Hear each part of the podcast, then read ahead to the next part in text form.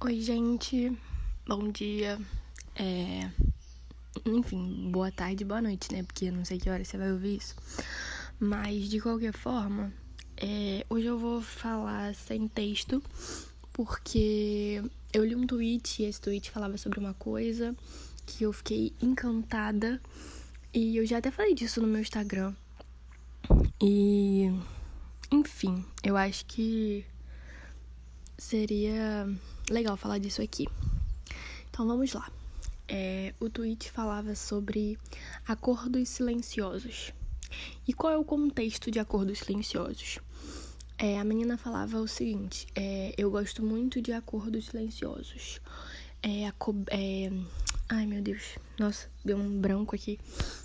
o carinho que não precisa ser pedido, o respeito que não precisa ser cobrado, e ela dá uma série de coisas que, que apresentam pra gente atitudes que as pessoas têm sem que a gente que a gente peça para elas.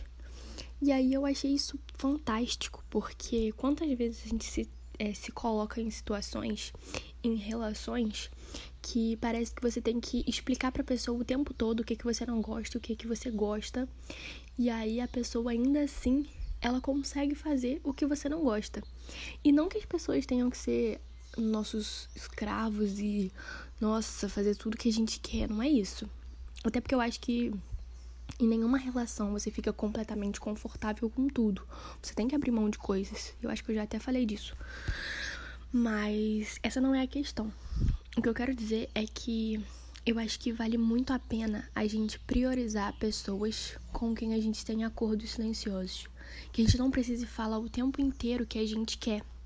Sabe aquela amizade que, tipo, você pensa em algo, você fala algo, e aí ela te dá a resposta esperada, ou a atitude esperada.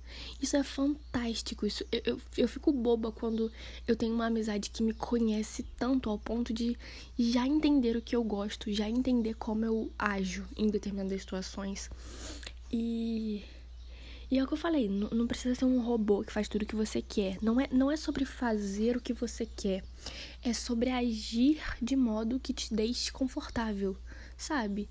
É, eu acho que a gente confunde muito isso de amizades que, que sabe, deem ok para tudo, abaixem a cabeça para tudo, é, não briguem por nada e não questionem nada das atitudes do outro.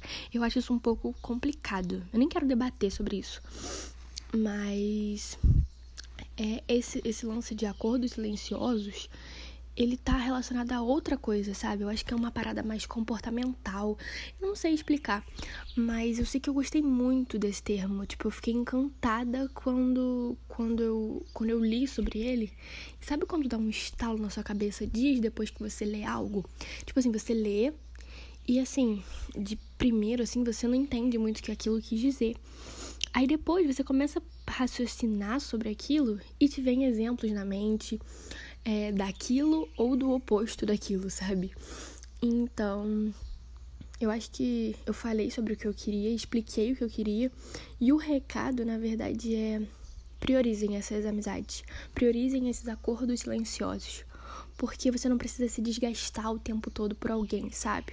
Eu acho que eu falei disso no outro texto. Então, acordos silenciosos podem ser, tipo assim, eles são a melhor escolha que você pode fazer em uma amizade. Beijos.